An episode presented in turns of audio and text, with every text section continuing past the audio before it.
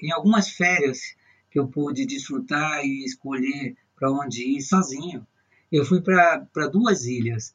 Uma ilha, que engraçado, eu trabalhei durante tempo na Amazônia, trabalhei na, em Belém e não conhecia o arquipélago do Marajó, a ilha do Marajó. Primeira vez que fui, eu fiquei encantado. E aí eu voltei quatro anos seguidos para lá, para ficar uma semana ali. Eu me conectava comigo mesmo. Lá eu não era doutor, eu não era pesquisador, não era professor, eu era gente. Eu era uma pessoa, uma pessoa. E eu fiquei muito tempo em comunidade de pescadores ali.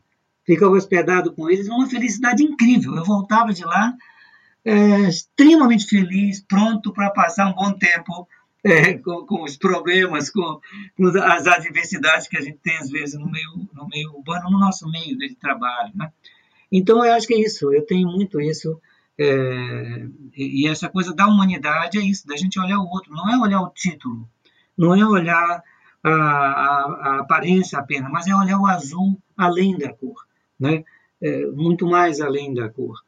Eu, eu acredito nisso mesmo.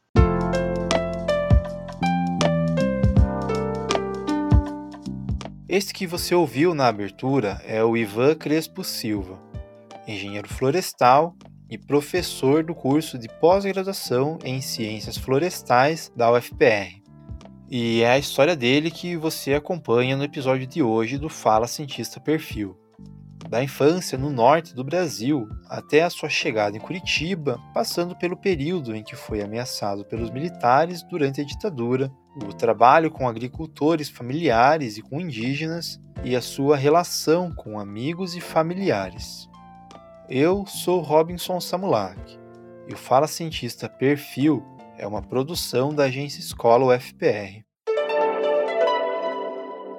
Então eu nasci em Rondônia, em Porto Velho. O meu avô veio com um grupo de italianos para construir a estrada de ferro Madeira Mamoré. Né? E ali minha família é, foi formada é, com um avô de origem italiana e um outro de origem portuguesa. O meu avô veio naquele grupo de staff que estava ali para construir a estrada e tinha muitos funcionários da, das Antilhas, é, de Barbados, né, que eram a mão de obra. Foi uma coisa épica essa história da, da estrada de ferro Madeira Mamoré. É, e a, naquela região, Porto Velho é um lugar muito pequeno, eu fiquei lá até os dois, três anos, mas eu tenho lembranças curiosas é, de uma fase ainda muito tenra, né? mas porque eram lembranças muito, muito positivas. A lembrança de estar na rua, por exemplo, de brincar na rua, de brincar com, com amiguinhos e correr na rua é, ali. Então, isso, para mim, tem, eu considero como algo muito positivo na minha formação, né? no meu é, na minha estrutura emocional. É, eu tenho vínculos muito fortes com, a, é, com questões relacionadas à natureza, de um modo geral, né, com a terra, né, com os costumes e com o respeito enorme às pessoas é, que viviam ali, porque eram meninos de diferentes é, estratos sociais, não é? E depois a gente continuou tendo contato durante um, um tempo, até que né, se perdeu isso, né, pelos caminhos da vida mas aquilo me deu uma boa formação, eu tenho lembranças muito boas. E na adolescência, eu, eu sempre fui muito, muito comunicativo, não é? E estava muito envolvido com grupos, com movimentos, com pequenas associações já no colégio, isso já não mais em Porto Velho, isso já em Belém do Pará, foi um local que eu fui é, depois já com minha família. Né? Meu pai foi para trabalhar numa outra região. E ali fui adolescente bastante agitado, tive movimentos culturais intensos na frente de, de associações, de grupos, né? É, de diretórios e tal. E logo depois entrei na universidade, e na universidade a coisa se expandiu mais ainda, esse meu caráter participativo, de envolvimento com grupos, com questões coletivas. Aí eu me envolvi em vários movimentos é, de política estudantil. Né? Tive vínculo com a Uni na, na época, tive problemas também. Né? Foi um momento complicado, ainda pegando aquela parte da ditadura, né? já ali mais é, do meio para o final.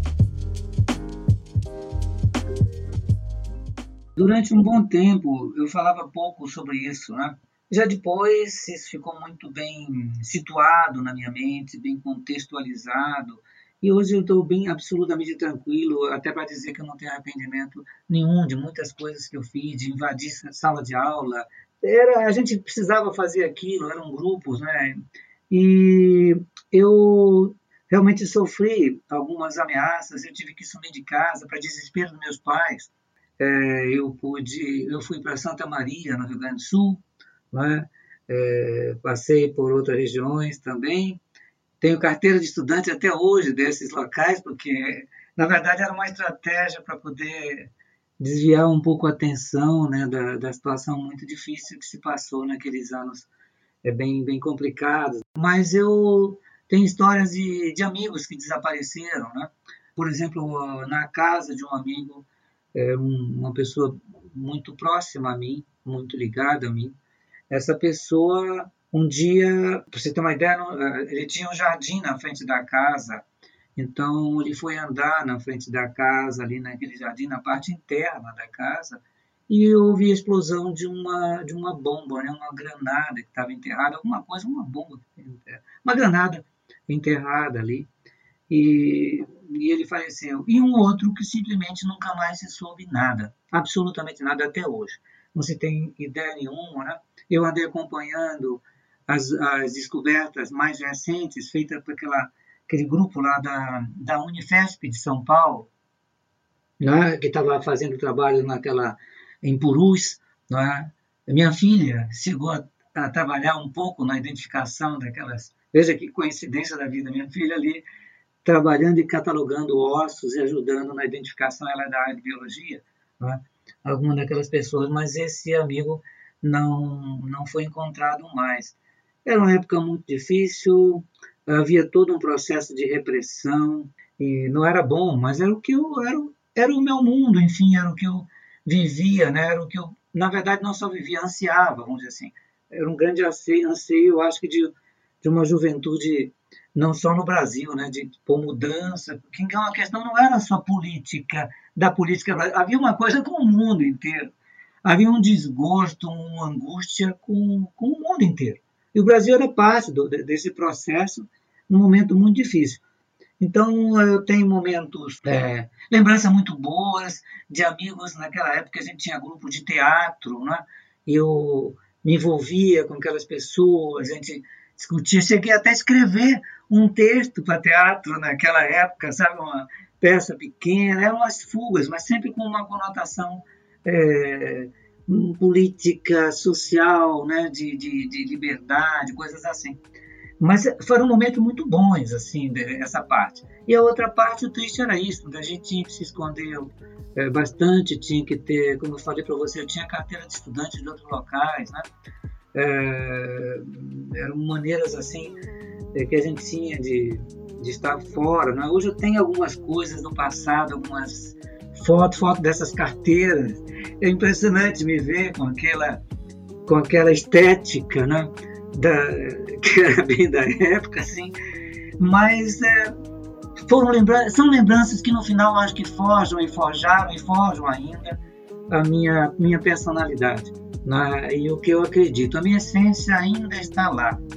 É claro que tudo se ajustou, são novos tempos, mas ajudou a, a fazer quem eu sou hoje.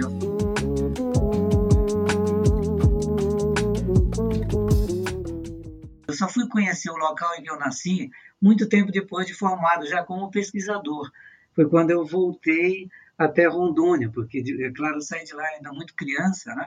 Então, para conhecer aquela realidade, aliás, uma triste realidade, quando eu voltei, foi quando ah, o governo, já era o final da ditadura, né? havia todo o interesse de proteger a Amazônia, e aí liberaram para sulistas exatamente irem para lá para ocupar a Amazônia. O que, é que os sulistas fizeram? Sulistas, e não só sulistas, né? muita gente do Paraná, mas muita gente do Sudeste também. Foram os grandes colonizadores que chegaram após colônia, colônia né? a neocolonização da Amazônia, ela veio com sulistas e com pessoas do Sudeste, basicamente pessoas do Paraná e pessoas do Espírito Santo, os capixabas. E essas pessoas que foram para lá, que receberam terras de graça, né, estimuladas pelo governo, elas tinham na mente a única coisa, derrubar a mata e levar, botar gado, o grão, principalmente gado, era o grande sonho dessas pessoas que saíam daqui. Eu os conheci muito, conheci muitas pessoas depois. E quando eu voltei a Rondônia, quando eu fui conhecer onde eu nasci, já na condição de pesquisador, me deparei muito com isso. Agora, antes disso, né, em relação a, mesmo onde eu conheci, que já não era, não era no meio de floresta primária, mas a visão que eu tinha de Amazônia e que depois, ao longo do tempo, foi se mostrando muito mais além do que eu imaginava, porque a gente fala da Amazônia como se a Amazônia fosse algo único. E, na verdade, a Amazônia em si é um grande universo, um emaranhado de universo com diferentes climas, topografias, é, estruturas sociais completamente distintas. Ou seja, a Amazônia tem toda essa diversidade, né? esse mundo de vida tão extraordinário.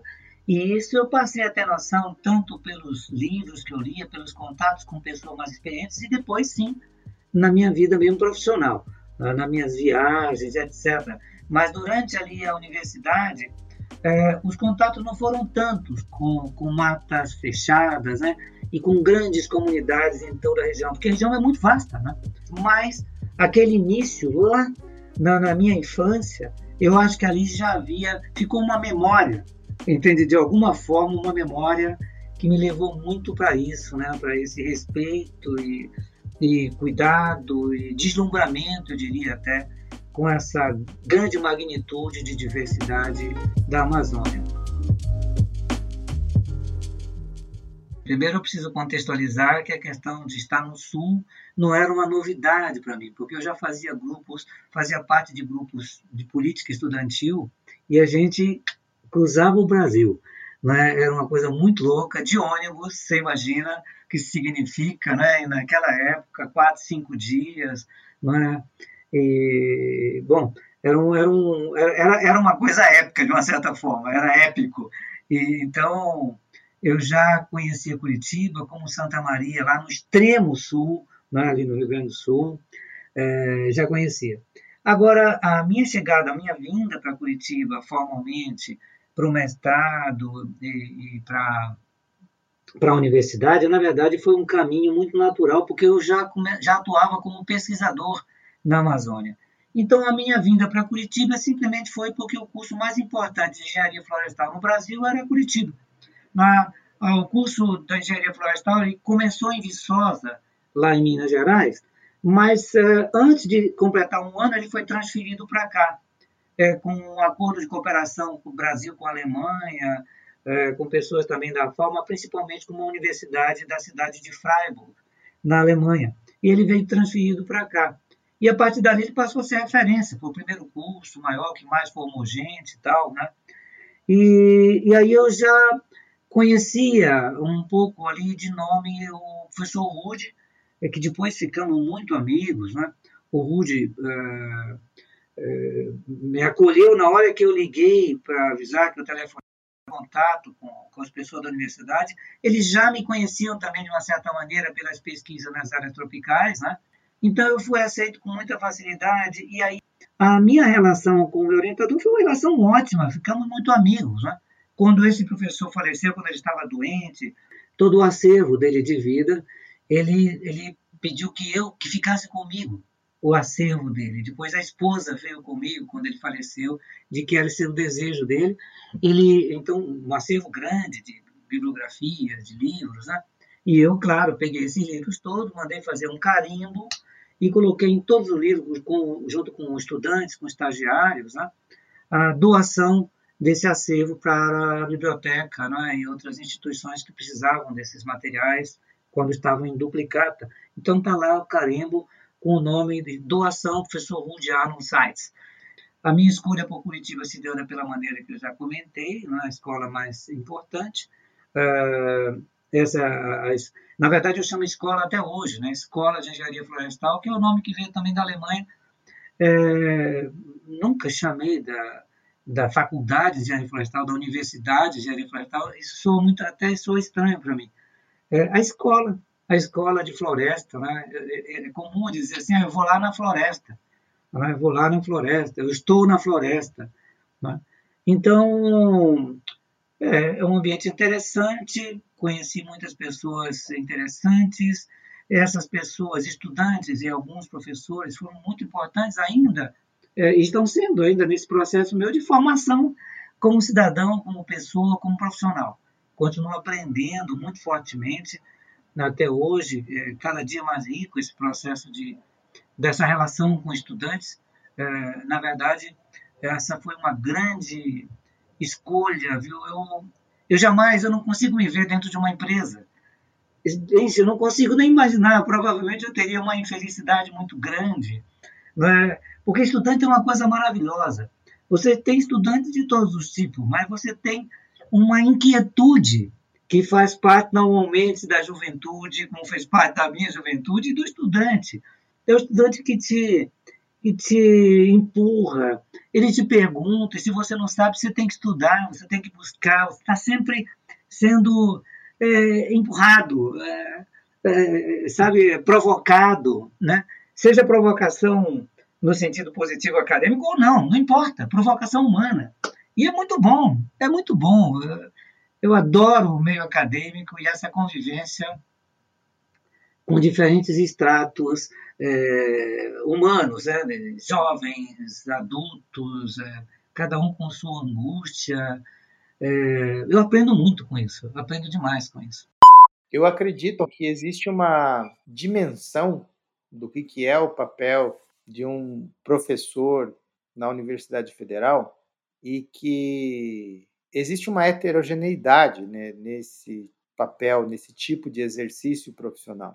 Esse é o Alessandro Camargo Ângelo, colega de departamento e amigo do professor Ivan. Então, é, se você olhar regimentalmente né, as resoluções que regem o que, que é o, o papel, quais são os, os deveres de um docente da nossa universidade, é, é amplo o espectro de, de, de, possibilidades de ação né, envolvendo ensino, pesquisa, extensão, administração e etc. Né?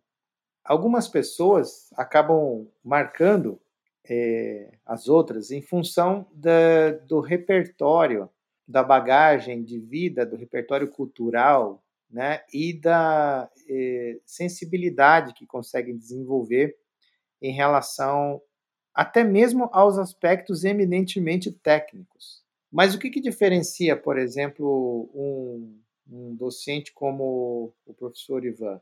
É exatamente a ampliação né, desse universo, desse horizonte de técnica, é, que obviamente é crucial, é, é, é, é absolutamente necessário, mas um outro aspecto que é exatamente esse, essa capacidade de enxergar é, de uma forma mais ampla o próprio significado da formação.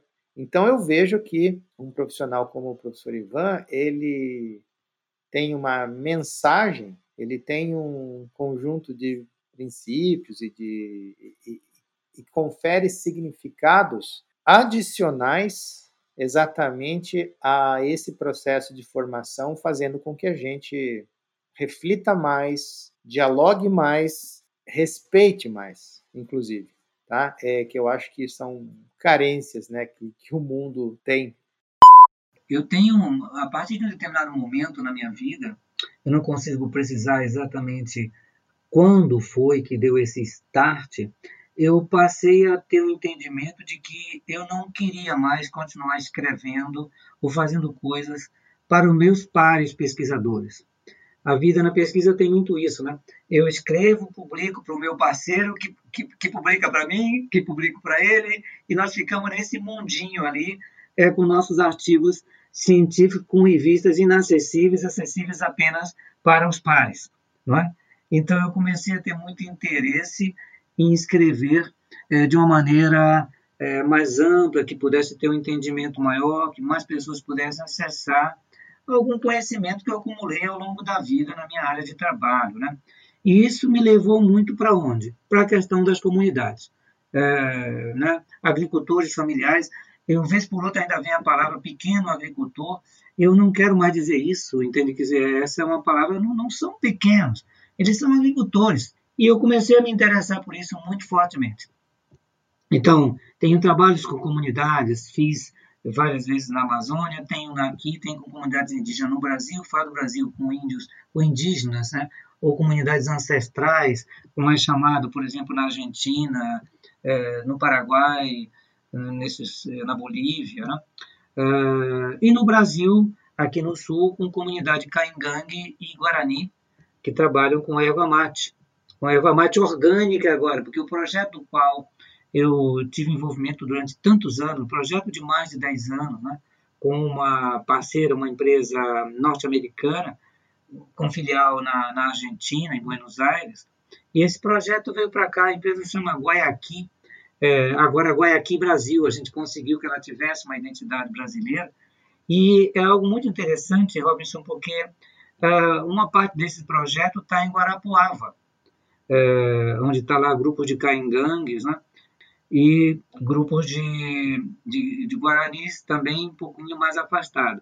Esses caingangues, esses indígenas, era comum encontrar na cidade de Guarapuava indígenas pelas ruas, é, pedindo dinheiro em alguns locais. E, veja, uh, esse projeto, ele primeiro partiu de um processo em que a gente deveria ganhar a confiança dos indígenas. Levamos bastante tempo né, é, com isso. Na sequência, convencemos os indígenas a entrar para um programa de produção orgânica da erva mate. Eles produziam de qualquer maneira, coletavam até com criança, coletando às vezes nas comunidades indígenas. E isso não é possível dentro de um processo produtivo orgânico, de filosofia orgânica. Né? E chegou um momento em que nós, eh, eu lembro que eu estimulei esses colegas da empresa, o fundador da empresa, um grande amigo, eh, a fazer uma primeira compra né, dessa erva mate dos indígenas, mas com um preço muito maior do que eles estavam acostumados a entregar em Guarapuava, porque na verdade era preço nenhum, era troca de cachaça, troca de garrafa de cachaça, é, é, era preço de nada, né? enganavam os indígenas ali. Então foi o primeiro pagamento, os índios a partir dali começaram a notar que eles podiam ter mais rendimento, né? O fato é que uh, um ano depois, dois anos depois, eles se interessaram muito, entraram para um processo de conversão para o orgânico. Isso cresceu e hoje, decorrido 10 anos, 12 anos depois, você já não vê mais esses índios pedindo dinheiro na cidade de Guarapuava. Eles hoje, eles quando vão a Guarapuava, eles vão para comprar. Eles têm hoje toda uma condição. Hoje a erva mate desses indígenas de Guarapuava, dos caingangues, ela está na Europa. Entende? Ela é comercializada e desfrutada na Europa. Ela está hoje na Califórnia, nos Estados Unidos, está no Canadá, entende? em várias formas, de energéticos, é, tudo dentro da linha orgânica. Né? E, então, eu disse, olha, é muito importante a gente estimular a que essas pessoas tenham outras coisas também, pensando nelas. Uma hora, de repente, o mundo não quer mais erva mate, e como é que elas vão ficar? Então se ampliou, e foi aí que eu vi também algumas coisas aqui no Paraná muito curiosas. Né? Você tem um município que chama Pitangas, onde não há pitanga. Você não encontra pitanga mais. Acabaram com as pitangueiras do município de Pitangas. E a pitanga tem um, uma importância grande, muito grande. Então a gente tratou de levar isso também para essas comunidades indígenas, já que é da região mesmo, não é?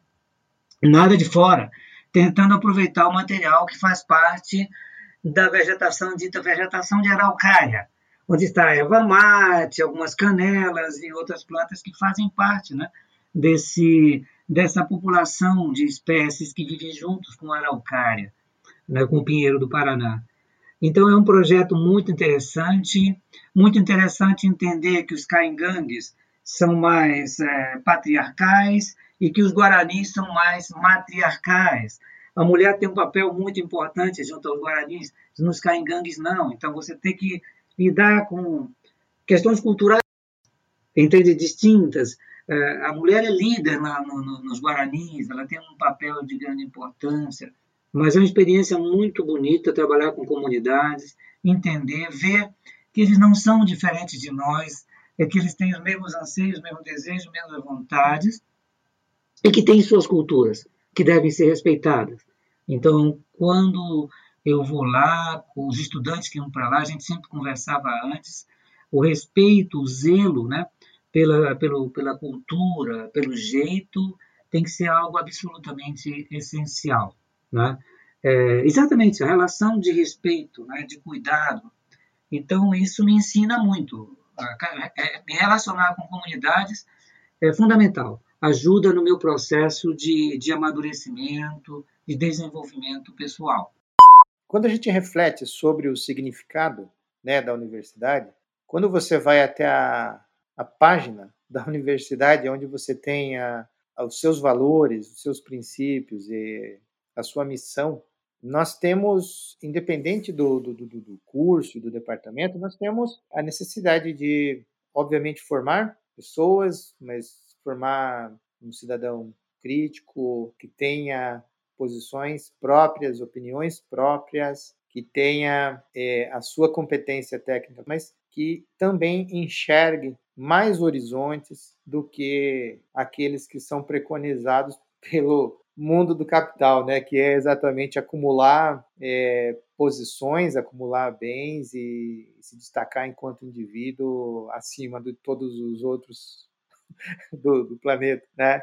E, na verdade, é, o que está preconizado nessas missões e nesses objetivos da, da, da, universidade, eu acredito que entre as pessoas que eu tive a oportunidade de conhecer na Universidade Federal do Paraná e em várias outras universidades, em várias outras instituições, museus, em, em diferentes lugares, é uma das pessoas que mais sintetiza na minha forma de ver, materializa é, esse sentimento e essa posição é exatamente o professor Ivan.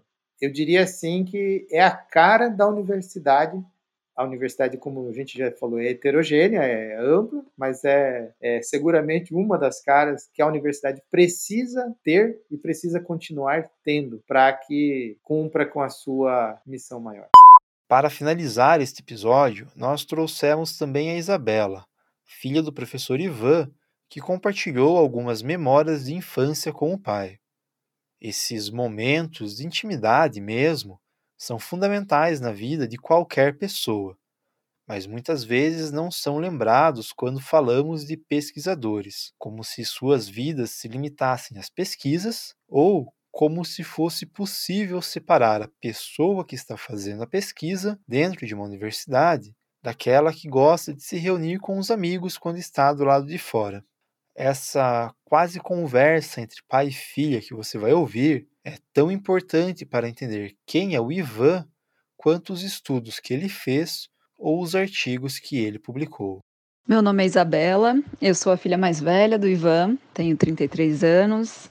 Então vou fazer um pequeno recorte assim das múltiplas e muitas vivências que eu tenho e tive com meu pai, né? É, mas uma coisa que me marcou muito e que eu carrego comigo até hoje e que eu amo é esse olhar atento com a vida, com os bichos, com as plantas, com as árvores, com as pessoas então, eu sou muito observadora, assim, eu gosto de observar, e meu pai também. E gosto muito de algo que a gente fazia uh, quando viajava e que eu continuo fazendo hoje, então, mesmo nas minhas viagens sozinha, sem ele, né? A gente saía e ele sempre estava procurando uma planta frutífera ou olhava uma semente diferente ou um pássaro diferente. E ele sempre mostrava, a gente sempre comeu fruta de pé é, quando estava andando, caminhando por aí. É um costume que ele tem e que eu carrego agora. É, ir para a praia, a gente sempre coletava uma semente que chama olho de boi. E até hoje eu carrego essa, esse costume de ir e ficar olhando atenta, procurando as sementes, se tem olho de boi, se não tem é, ou sementes bonitas, árvores bonitas, é, procurar fruta, escutar barulho de ave, barulho de bicho. Então é uma coisa que eu gosto muito de fazer e veio muito dele. Assim. Então qualquer lugar que eu vá que tenha é, uma natureza mais próxima, assim, eu estou sempre atenta, olhando, procurando. E isso me, me leva para aquele lugar de infância, assim, também com ele, dessas vivências. E outra coisa é que esse lugar de curiosidade, de estar sempre atento e de me questionar, de querer entender, também acabou me levando para um lugar que é muito semelhante profissionalmente, que é um lugar de pesquisa. Então, eu sou bióloga, e faço doutorado, estou fazendo doutorado agora. E acho que fui muito inspirada por essa curiosidade que veio do meu pai, assim, esse olhar atento, esse querer saber mais. E acho muito bonito, gosto muito de ter herdado isso dele, esse, esse olhar, assim. É, pois é, eu gosto essa ideia de estar na natureza, de estar livre, né, de se sentir livre, liberto, é, exatamente a corrida e a caminhada tem muito a ver com isso, porque quando eu vou eu esqueço do mundo. E literalmente, então quando eu vou eu tenho caminhadas que são caminhadas muito longas. Às vezes eu vou 30, 40 quilômetros, 42 quilômetros, 180 quilômetros quando eu fui na Argentina em quatro dias, cinco dias. Né? Dorme ali, depois vai de manhã. Eu gosto muito. Faço muito isso sozinho, mas tem uma coisa que é fundamental para mim eu tenho sempre uma vontade imensa de compartilhar as coisas. Eu ando sozinho porque não tem outra pessoa para andar comigo nessas caminhadas longas, né? Mas eu fico muito chocado quando eu vejo, claro, caminhando por aí afora, eu nunca fico só em parques, eu vou, vou embora, vou, vou a Colombo, vou a outros lugares, é, e eu vejo às vezes coisas muito bonitas.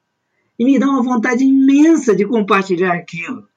E compartilhar, você sabe, não é, não adianta só tirar uma foto. A foto não vai dizer, não vai traduzir a, a percepção, o momento, entende? E aquilo me dá uma vontade imensa de estar com os amigos. Eu gosto muito de estar com os amigos. Eu gosto sim de sair para essas caminhadas, mas eu gosto muito de sair com amigos, de estar com amigos, de estar na casa de amigos, seja no âmbito familiar, ou de amigos. Eu misturo as coisas, eu não separo o amigo e a família. Né? Então, todas as pessoas que passaram na minha vida hoje, né? minha ex-esposa, minha amiga querida, né? é, que cuida da, da, do meu apartamento quando eu não estou aqui, quando eu estou viajando, minhas plantas e tal. Esses são sentimentos que para mim estão muito próximos ali, né? porque eu falo de amigos, amigos. E eu tenho um grupo de amigos aqui, pessoas, é, pessoas de áreas diferentes. Tem um casal de físicos, e são maravilhosos, amigos queridos, e a gente é, troca ideias maravilhosas, trocamos receitas culinárias maravilhosas. Inclusive, em nenhum momento na pandemia deixei de ter isso. Então, se não podia ser presencial, nós criamos uh, um link numa dessas plataformas e fazíamos, tomávamos vinhos, brindávamos, tomávamos café ali, celebrávamos a vida é, online. Fizemos isso muitas vezes, mas muitas vezes. Nos ajudava muito, nos ajudou muito, compensava né, as distâncias. Né? Mas assim que a gente pôde estar junto, nós novamente voltamos a esse encontro. Eu acho essa questão social, esse, esse vínculo, essa necessidade de estar junto, de abraçar, é, ela tem um valor, uma um significado muito grande.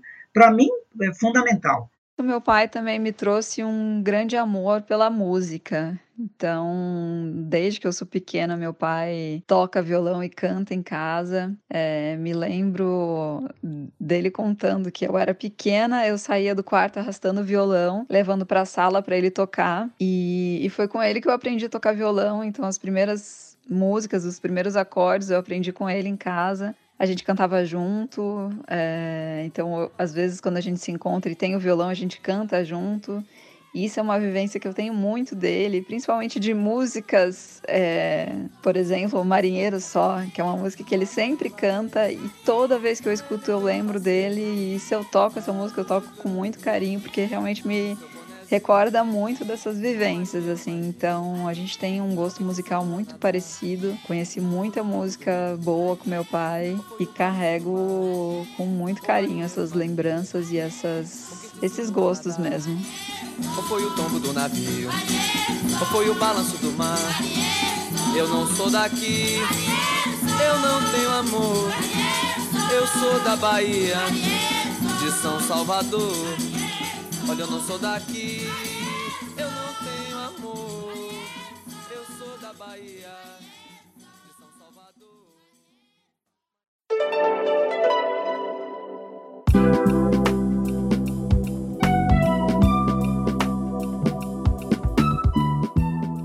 Eu sou Robinson Samulak, responsável pela produção e apresentação deste episódio.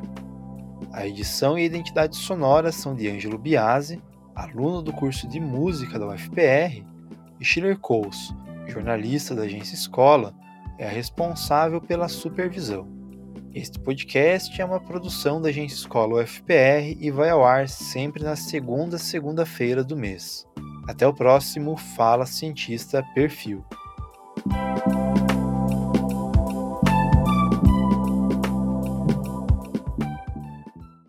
Agência Escola UFPR. Inspire Ciência. AE